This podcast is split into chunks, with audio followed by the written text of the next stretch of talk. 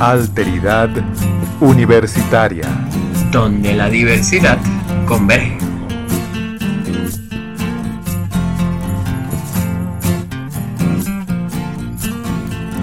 Bienvenidos al episodio número 19 de Alteridad Universitaria, donde la diversidad converge.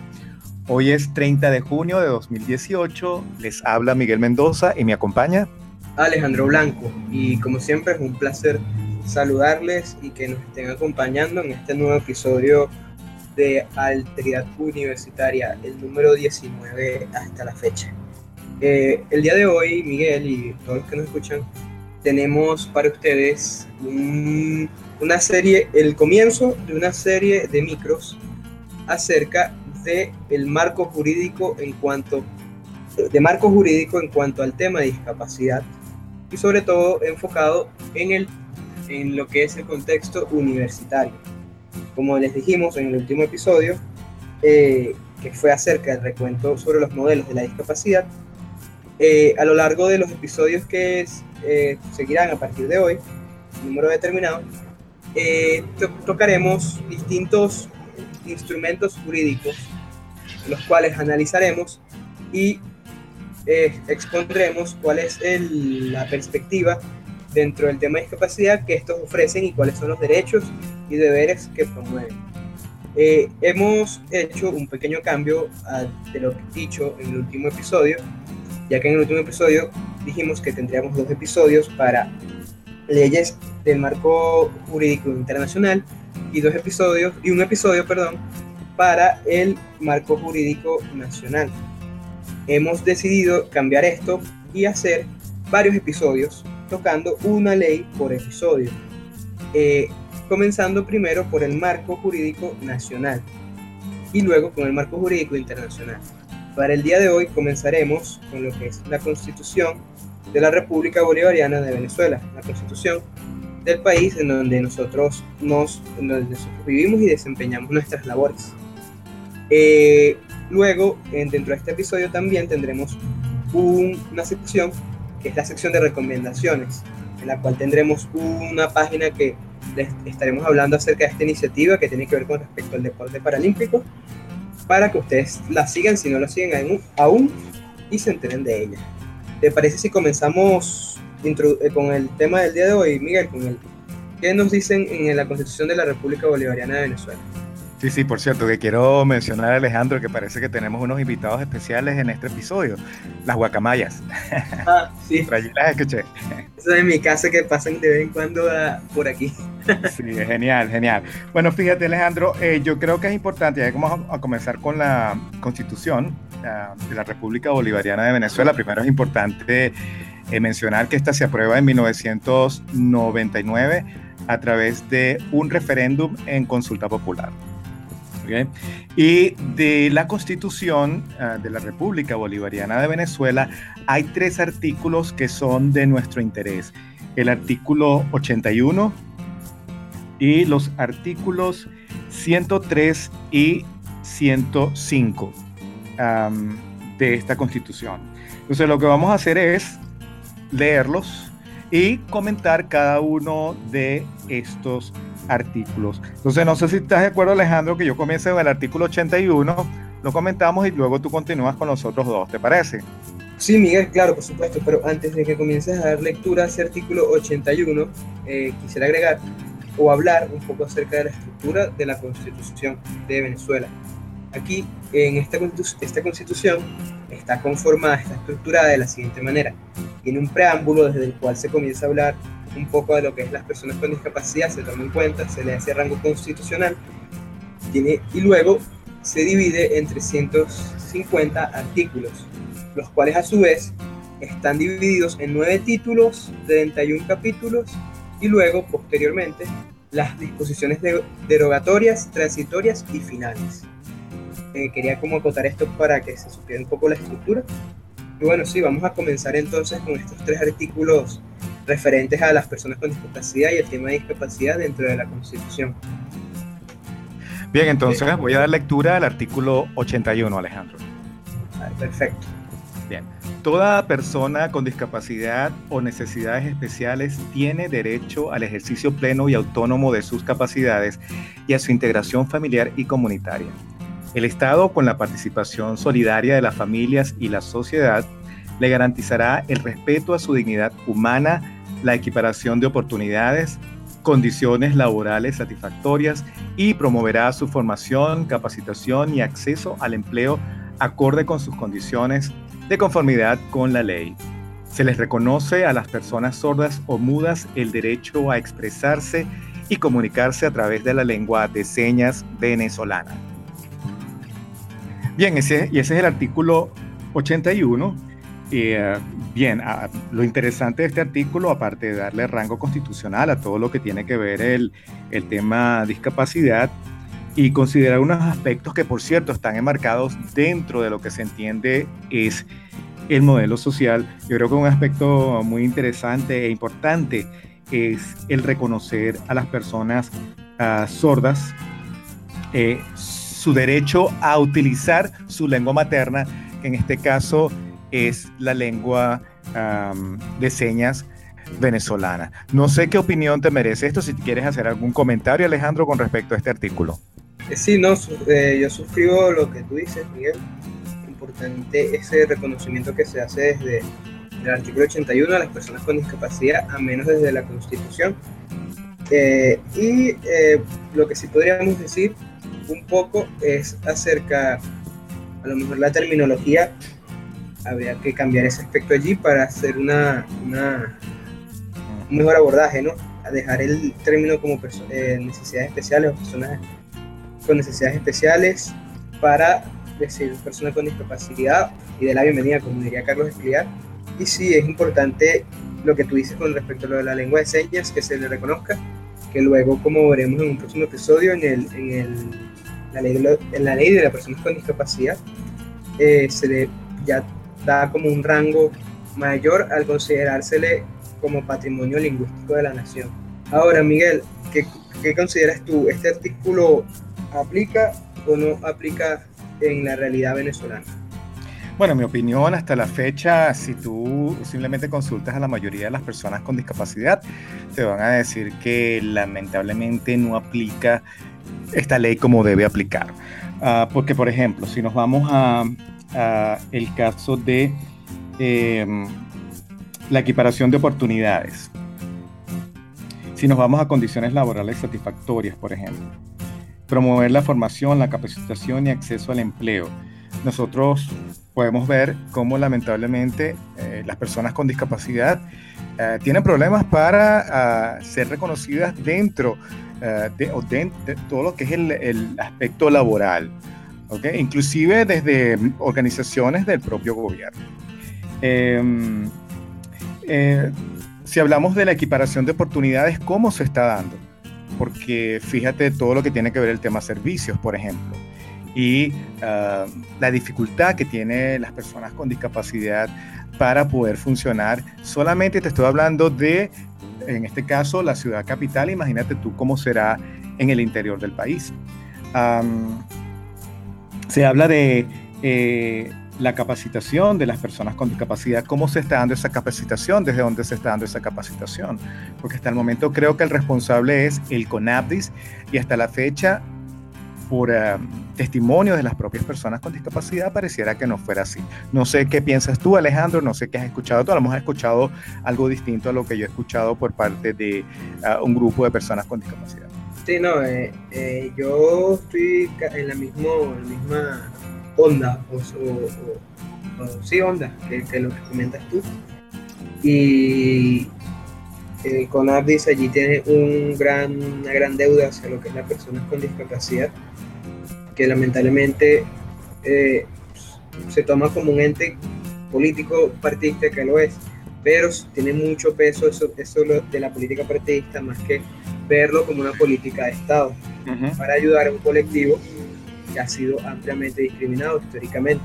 Entonces, sí, allí, allí la crítica hacia el CONAPDIS y hacia las instituciones que lamentablemente no han dado ese respaldo, tienen esa deuda de dar ese respaldo a la persona con discapacidad para que realmente ese rango constitucional que se reconoce dentro de esta Carta Magna se vea en la praxis.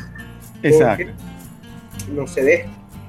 Y lo podemos ver en acciones como comentaremos en el, me estoy adelantando, pero como comentaremos en el, en el capítulo sobre la ley de las personas con discapacidad, la ley de las personas con discapacidad no tiene un reglamento a hoy día. en el año 2007, si mal no recuerdo, corrígeme si me equivoco, y no, hasta el momento no tiene un, un, un, reglamento que te diga cómo llevar todos esos, todos esos artículos al, a la praxis humana, ¿no? Entonces sí, y, yo no sé si eh, estás de acuerdo, Miguel, pero me parece que esto eh, está muy influenciado que esto sea esta realidad, también por lo que se establece o lo que se o lo que se debe garantizar, se debería, porque aquí en la ley está el deber ser, otra cosa es la práctica, en el artículo 101 que también tiene que ver con, y en el 103, en el 101 y el 103, que también tiene que ver con lo de las personas con discapacidad, para las personas con discapacidad, perdón. Perdón, ¿el 103 y 105 o el 101 y 103?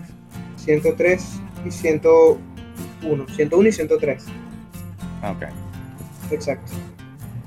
Eh, en el 101 tenemos, eh, le podemos dar lectura, que es uno de los artículos que vamos a leer, tiene que ver con lo que es la, los medios de comunicación, más que todo, y, la cuestión cultural, esas campañas y esos elementos audiovisuales y de otros, y de otros, y de otros tipos que el Estado debe hacer y que los privados, no solamente el Estado, pueden hacer y que deben ser accesibles, ¿cierto?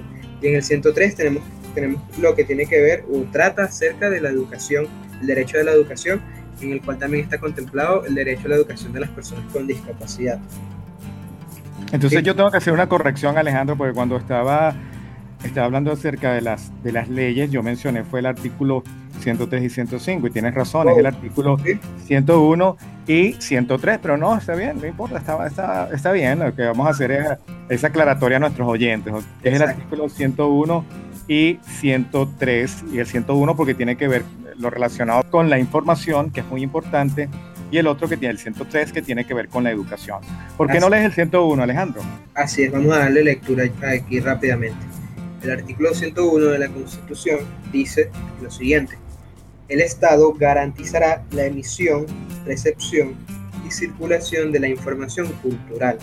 Los medios de comunicación tienen el deber de coadyuvar a la difusión de los valores de la tradición popular y las obras de los artistas, escritores, escritoras, compositores, compositoras, cineastas, científicos, científicas y demás creadores y creadoras culturales, culturales perdón, del país. Los medios televisivos deberán incorporar subtítulos y traducción en la lengua de señas venezolanas para las personas con problemas auditivos. La ley establecerá los términos y modalidades de estas obligaciones. Aquí podemos ver cómo, es, de nuevo, eh, la terminología no es la adecuada, pero se promueve o se, o se obliga, hay esa obligación, esta vinculación, se hace esa vinculación con la necesidad que tienen los medios de comunicación, bien sean privados o públicos, para generar contenidos accesibles para todas las personas, el cual va de la mano con el derecho a la información que tienen todos los ciudadanos de una, de una nación. Sí, sí. adelante. Yo estoy, yo estoy de acuerdo contigo cuando mencionas que aquí eh, esta constitución, sobre todo cuando se hace referencia a las personas con discapacidad, está entre el modelo médico rehabilitador y el modelo social y se evidencia a través de los términos que utilizan. Entonces sí, yo creo que esa es una parte que corresponde cuando se vuelva a hacer una nueva discusión de, la, de la Constitución y alguna enmienda que se vaya a hacer, que probablemente debería ser una, una exigencia por parte de las personas con discapacidad, ¿okay? Eh, utilizar los términos que corresponden. ¿no? Y en este caso, pues por supuesto, inclusive fíjate que se utiliza el término problemas auditivos. Y eso nos lleva de nuevo a lo que es el modelo eh, médico rehabilitador, ¿cierto?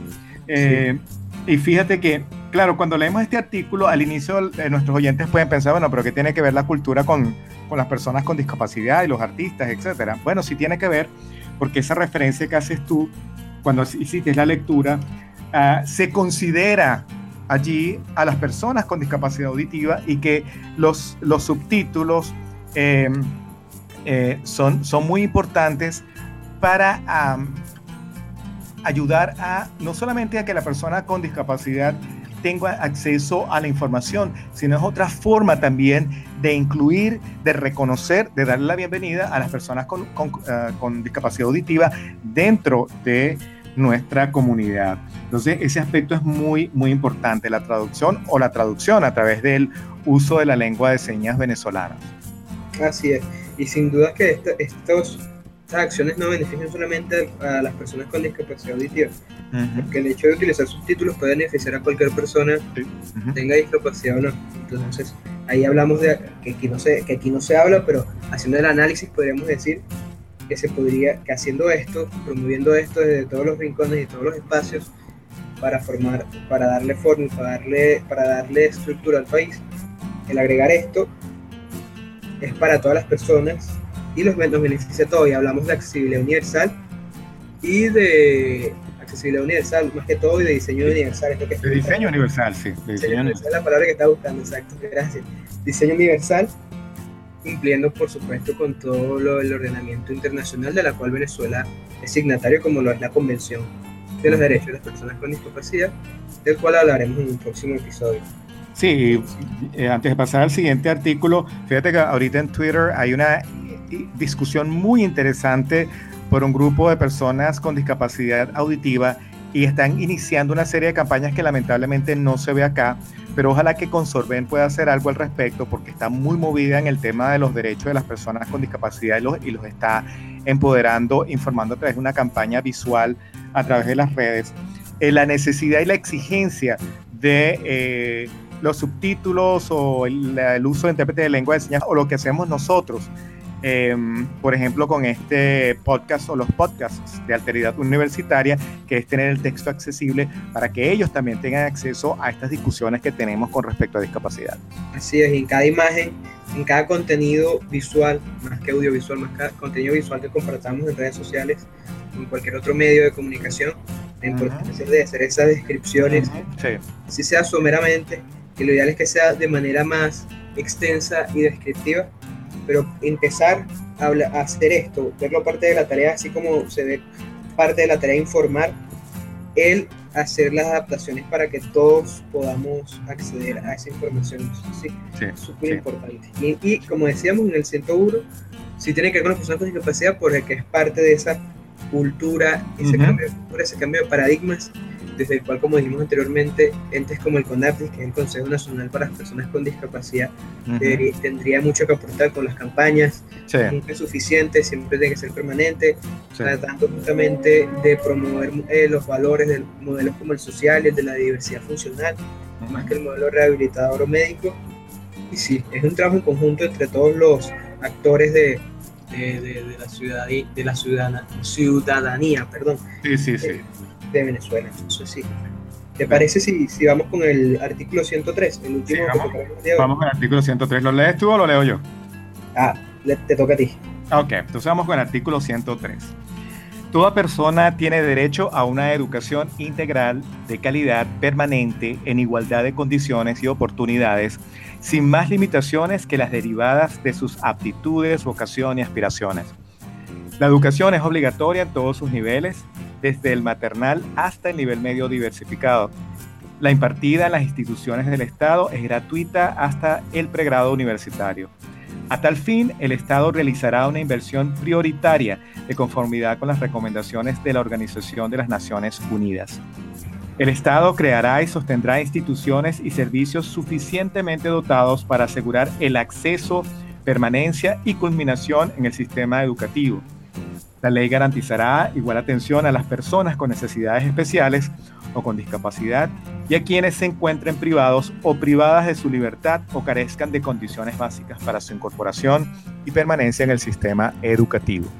Bien, entonces acá de nuevo, Alejandro, el lenguaje, ¿ok? El problema con el lenguaje, en, en, esa, se mantienen esos dos modelos, el rehabilitador y el uh, social, y hay algunos cuantos aspectos acá que no sé si vamos, a, si, si, vamos a estar de acuerdo, yo creo que sí, con respecto a la aplicación de este artículo. A ver qué piensas tú, Alejandro.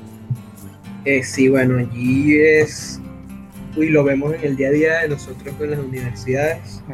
No hay, en la universidad, mejor dicho, en la Universidad Central de Venezuela y en otras experiencias que nos pueden contar desde otras universidades, pero más en la Universidad Central de Venezuela, que es donde nos desempeñamos, que no hay un claro manejo en lo que es el ordenamiento jurídico por parte de la misma persona con discapacidad, del estudiante con discapacidad ah. y de los actores, profesores, autoridades, personal administrativo, docente, cualquier persona que haga vida y que por ello construya la universidad, uh conocimiento sobre esta temática. Y se cree que, como hemos dicho anteriormente, es un, más que un derecho, es una dádiva, es un regalo o es un, algo que yo hago un favor, es la palabra que estoy buscando, un favor que estoy haciendo en pro de ayudar a estas personas que son los pobrecitos. Y nos, nos sentamos mucho en lo que es el modelo rehabilitador y hasta el de presidencia en algunos instantes, en algunas ocasiones, en las situaciones más extremas. Y vemos el, los vemos como los pobrecitos que quieren, que desean graduarse, más que no que tienen, que no más no como que tienen que graduarse, como lo haría cualquier otra persona.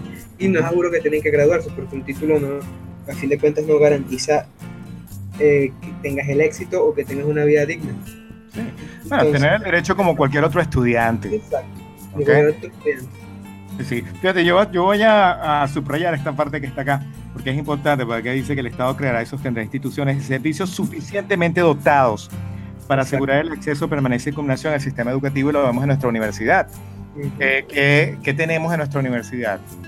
Uh, tenemos, es cierto, está en Biblioteca Central, tenemos una donación, pero eh, en este momento esos equipos tienen que ser actualizados, no han sido actualizados hasta la fecha, sí es cierto, tuvimos una visita, pero estamos a la espera todavía de la actualización de los equipos porque en el estado que se encuentra es muy difícil invitar a las personas con discapacidad a hacer uso de esos equipos que, que no responden a las necesidades en este momento de todo lo que tiene que ver búsqueda de información, utilización de aplicaciones, páginas web, eh, navegadores, etcétera. Entonces allí hay algo, hay una falla que no se le está cumpliendo a las universidades, lo que te mencioné en algún momento, que tiene que ver con la creación de cargos de intérprete de lengua de señas venezolanas, no se ha creado hasta el momento, exacto, y la figura, hay una propuesta, eh, el Estado, una vez aprobado, tiene, en este caso representado por el gobierno, tiene la obligación de bajar los recursos y hasta el momento no se ha hecho así. Y además hay una responsabilidad también del Estado, representado por el gobierno, en la supervisión del trabajo que corresponde a las UNIDIBES, que son las organizaciones dentro de las universidades que son responsables de todo lo que es el tema discapacidad, pero como lo dijeron hace un año en un evento que organizamos con Zully Rojas, lamentablemente ellos mencionaron que el, con, con, la energía y el entusiasmo que habían iniciado, pues ya no era el mismo por alguna razón. Y eso de alguna u otra forma afecta a las universidades. Sin embargo, no debemos perder de vista que también hay una obligación de las autoridades, una obligación también por parte de los propios estudiantes con discapacidad de exigir lo que el marco jurídico dice uh, que es obligación, responsabilidad del Estado. Totalmente de acuerdo con, con lo que dice Miguel. Eh, sí, y sobre todo también aquí, bueno, esto es un, un ordenamiento jurídico del, del, año 99, pero igual sería bueno el ir pensando hacia lo que es una educación inclusiva, ¿no? sí. Entonces, importante allí hay algo que desde la misma universidad se podría ir haciendo, ¿por qué no? Y, desde, y todos los entes educativos, no solamente las universidades, todos los niveles. Sí, la importancia de, de, cambiar esos paradigmas en cuanto a la educación especial y la educación inclusiva. Se pareciera que hay esta confusión, disculpe mío, eh, entre educación especial e inclusiva y de hecho lo atestiguamos en este congreso recientemente. Me leíste la mente, Alejandro. Justamente iba a mencionar eso. Estamos conectados. Eh, sobre educación especial, en el que pareciera, y no, de, tanto desde lo público y desde lo privado, hay una confusión con esta educación especial y educación inclusiva. Y también, por supuesto, al ser esto así, hay una confusión entre integración e inclusión. En Venezuela, en mi opinión, y creo que tú estás de acuerdo, hay una integración, más una inclusión plena de las personas con discapacidad. Entonces es importante aquí, como tú muy bien decías, desde, todos los puntos de vista, desde las autoridades, empezando por supuesto de las mismas personas con discapacidad, las autoridades, profesores, todos, el, el darse cuenta de esta necesidad de cambiar estas percepciones, no, nadie es especial, todos somos diferentes y eso es lo que nos iguala, nuestras diferencias. Y por lo tanto lo que se trata es hacer, como dice Carlos Escliar, eh, hablar desde lo ético y desde lo hospitalario, porque desde el lenguaje jurídico eh, pareciera que hay como que ese alejamiento entre las personas. Entonces, que es lo que él dice en esta entrevista que hace poco publicamos en, en Instagram, un fragmento, que a nadie, a, un amigo no se le incluye y, a, una, a una familiar o algo así, parafraseándolo, no se le consideraría especial por simplemente ser diferente. Es ver desde, la, desde, el, desde el Estado perdón, y desde el sistema educativo como parte del trabajo, como dijimos antes, que las personas con discapacidad estamos aquí y no se trata de que hay que aceptarlas, sino que simplemente estamos y de lo que se trata es respetar los derechos de cada quien, ser lo que es. Sí, sí, totalmente de acuerdo. Sí, porque el, problema del, del, marco jurídico de las leyes es que un es un texto escrito.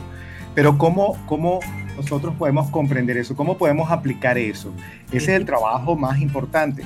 Y lamentablemente, como no hay todavía una organización, en mi opinión, que cohesione, en este caso a las universidades, y no estoy hablando de la sociedad, que también de esa misma organización u otra organización, cohesionarnos en entender qué es eso de la discapacidad, eh, qué es eso de recibir o de reconocer al otro, eh, del derecho que tienen eh, las personas con discapacidad a hacer una vida plena como cualquier otra persona, pues lamentablemente eso no se está haciendo, sino que simplemente digo que se creó una ley y se visibilizó, pero eso no es lo más importante.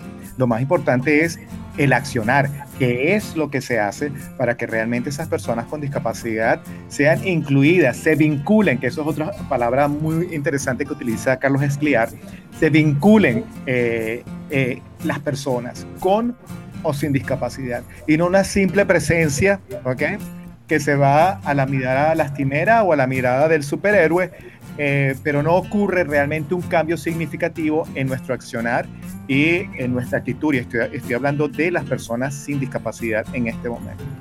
Sí, es algo que creo que Escliar también menciona, o, o, en palabras más, palabras menos, pues que eso de la inclusión no, no es como un juego, no es que jugamos a la inclusión y él, hace la, y él toma la figura de Boy Scout.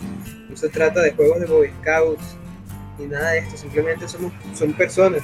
Hay que, hay que ponerles, son personas de carne y hueso, tienen sangre que corre por sus venas, que sienten como cualquier otro y que, y que por lo tanto se merecen ese reconocimiento de, esa dignidad intrínseca, de ese valor que tenemos cada uno de nosotros por el, simplemente, por el simple hecho perdón, de ser seres humanos, que es a fin de cuentas el fundamento de los derechos humanos, eh, de, la, Declaración de los Derechos Humanos Universal.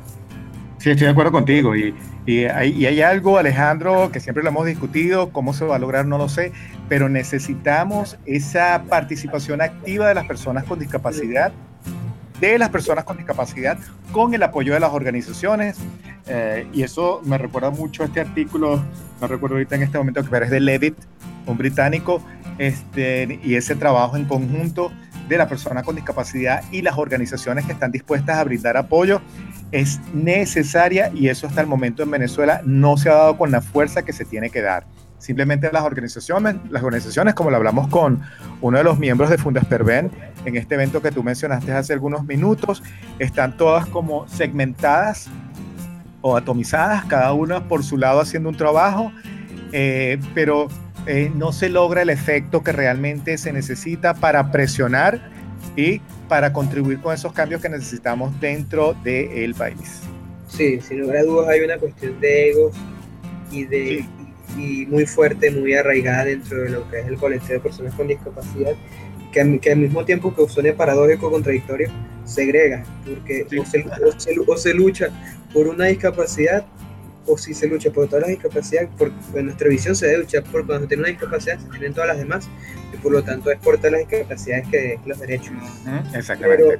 Pero, o se toman esto, o simplemente se toman eh, como una cuestión personalista y de egos, que es yo soy el que tengo que figurar, mi, mi, mi, mi, organismo, mi fundación, mi, llámalo como tú lo quieras llamar, mi, mi institución, es la que debe figurar por encima de las demás porque yo soy el que, o nosotros somos los que estamos haciendo, cuando en realidad es una cuestión de, que va más allá, es mucho más profundo. Es cambiar toda una, idiosincrasia, todo un sistema de valores y estructuras que es muy difícil. Y si dentro de la misma persona con discapacidad no tenemos claro eso, por supuesto que el proceso se hace más lento, pero no por lo tanto imposible. Entonces, mire Miguel, eh, ¿quieres agregar algo más ah, o pasamos hacia la otra sección que tenemos para el día de hoy? Sí, no, vamos, vamos a pasar a la otra sección, Alejandro, porque creo que ya mencionamos los artículos, uh, informamos y creo que con nuestros comentarios eh, dejamos a nuestros oyentes allí pensando un poquito sobre la responsabilidad que tenemos todos con respecto a, al menos en este caso, esos artículos de la Constitución Bolivariana de Venezuela. Así que vamos con la recomendación. Sí, ahí para cerrar un poco la idea y complementar lo que tú dices, antes de entrar a la recomendación, la invitación es simplemente a conocer la Constitución, así como los otros instrumentos, a empoderarse y apoderarse de estos instrumentos para que no sea una simple letra muerta, como lamentablemente ha sido, porque al conocer tus derechos estás consciente y claro hacia dónde debes ir, o hacia al menos hacia dónde debes apuntar. Así es. Fundamental. Bueno, Miguel, vamos hoy con la recomendación, una recomendación. Hemos tenido en Alteridad Universitaria esta idea de recomendarles a los que nos escuchan alguna página web, alguna cuenta en Instagram, Facebook o cualquier otra red social así como organizaciones dentro del tema de discapacidad, las cuales están haciendo un gran trabajo dentro de la temática, bien sea en cualquier aspecto, en el, en el educativo, social, cultural o deportivo. Y bueno, en la teoría universitaria quisimos retomar esta sección que la teníamos un poco olvidada. Y el día de hoy traemos la cuenta para que la sigan o la, o la, organización Adaptado Sport. Adaptado Sport, Miguel, y los, los que nos escuchan, es, es el único medio digital eh, nacido en Venezuela, el cual promueve, promociona y visibiliza el deporte paralímpico venezolano y sus atletas. Este, este organismo, este medio web, este medio de comunicación, es dirigido por el periodista Carlos Risky, él es el director general de esta organización, de esta iniciativa. Él es un periodista venezolano especializado en deporte paralímpico y como dato curioso, Carlos es hijo de Suray Marcano. Suray Marcano es atleta paralímpica en la especialidad de powerlifting o levantamiento de pesas en español y ha, sido representante o ha representado a Venezuela incluso como está banderada en diversos Juegos Paralímpicos destacando sus participaciones en Sydney, Sydney perdón, 2000 y en Río 2016, Río de Janeiro, Brasil en 2016, en los cuales obtuvo diploma olímpico en ambas ocasiones. Entonces, Carlos y su equipo en esta página se dedican a fomentar lo que es el deporte paralímpico, las personas con discapacidad que practican este deporte en Venezuela, sus logros y a nivel internacional todas las iniciativas que se hacen en pro de visibilizar y de fomentar el deporte paralímpico en distintas disciplinas. Puede ser el powerlifting, el fútbol, el, todo tipo de deportes que estén dentro de los paralímpicos, dentro de Adaptados Sport, se les da difusión y por supuesto poniendo el ojo a, los atletas paralímpicos que muy bien nos han representado a Venezuela e inclusive podríamos decir que hasta mejor que los olímpicos, ya que casi siempre son más las medallas que traen los Paralímpicos que los Juegos Olímpicos. Pero es menor la difusión que se le hace porque se tiene justamente esta percepción de que, bueno, es como una, una especie de nivel menor porque son personas con discapacidad y se trata de que ambos tienen el mismo nivel y tienen el mismo desempeño, el mismo esfuerzo realizan los atletas, de la misma dedicación y no se tiene por qué categorizar que uno es más importante que el otro y darle la difusión debería ser igualitaria y por eso es importante iniciativas como Adaptado Sport. Sí, no, es genial, genial esa recomendación, Alejandro, y ese último comentario que hiciste, que por cierto puede ser un programa de alteridad universitaria también. Y el deporte es súper importante, no solamente para las personas eh, sin discapacidad, sino las personas con discapacidad. ¿okay? Entonces, esa recomendación está genial y esperamos que nuestros oyentes visiten esta página que acabas de mencionar. Así es. En estas cuentas en Facebook, ¿las mencionaste o las vas a mencionar? Ahorita las voy a mencionar. En adelante. Eh, gracias. En Facebook encuentran simplemente buscando Adaptado Sport sport de deporte en inglés, separado, adaptado y luego sport. Tienen Instagram, Facebook y Twitter. En Instagram lo pueden, los pueden conseguir, pueden seguirlos a Carlos y a su equipo como Adaptados Sport, todo pegado y en minúscula. Y en Twitter como Adaptado Sport, todo pegado, arroba Adaptado Sport, todo pegado y con A mayúscula. Bueno, de todas maneras, esa, esa información que nos están dando, estás dando allí, Alejandro, la vamos a compartir en la descripción de este audio para que este, las personas, eh, nuestros oyentes, puedan también a, a revisarlas, accederlas a través de esa, de esa descripción que vamos a hacer para este audio cuando lo publiquemos. Exacto, sí, bueno, la invitación es a seguir a Carlos. En, en Instagram lo consiguen como el Carlos Risky. Carlos Risky se escribe con Z y con K y a seguir su iniciativa que es Adaptados Sport, Adaptado Sport. Bueno, Miguel, ya para ir cerrando, cerrando este, este interesante episodio, enriquecedor episodio acerca de la Constitución, eh, ¿te parece si invitamos a nuestros oyentes a seguirnos en nuestras redes? Sí, sí, sí, como siempre. Fíjense, para los... Ah, dime, Alejandro. No, no, adelante, adelante. Okay. Eh, bien, les decía que para los podcasts nos pueden seguir en Anchor eh, allí nos van a encontrar como Alteridad Universitaria. En Twitter nos pueden seguir como Alteridad Uni, arroba Alteridad Uni. Y en Instagram y Facebook nos encuentran como Alteridad Universitaria. Además, si desean enviarnos sus comentarios o algún tema que quisieran que desarrollemos en nuestros episodios, así como cualquier duda o comentario o sugerencia, lo pueden hacer sin ningún tipo de inconveniente a través del correo electrónico alteridaduniversitaria.gmail.com. Y además les recordamos que cada uno de estos episodios están acompañados con un texto accesible para personas con discapacidad auditiva. Bien, y por último me despido Alejandro, hasta un próximo episodio. Bueno, por mi parte también me despido, hasta un nuevo episodio agradeciendo su, su compañía y el habernos escuchado. No sin antes, como siempre, diciéndoles y recordándoles que solo empoderándonos y empoderando al otro se hacen posibles los cambios de paradigmas. Nos escuchamos en un próximo episodio. Chao. Chao.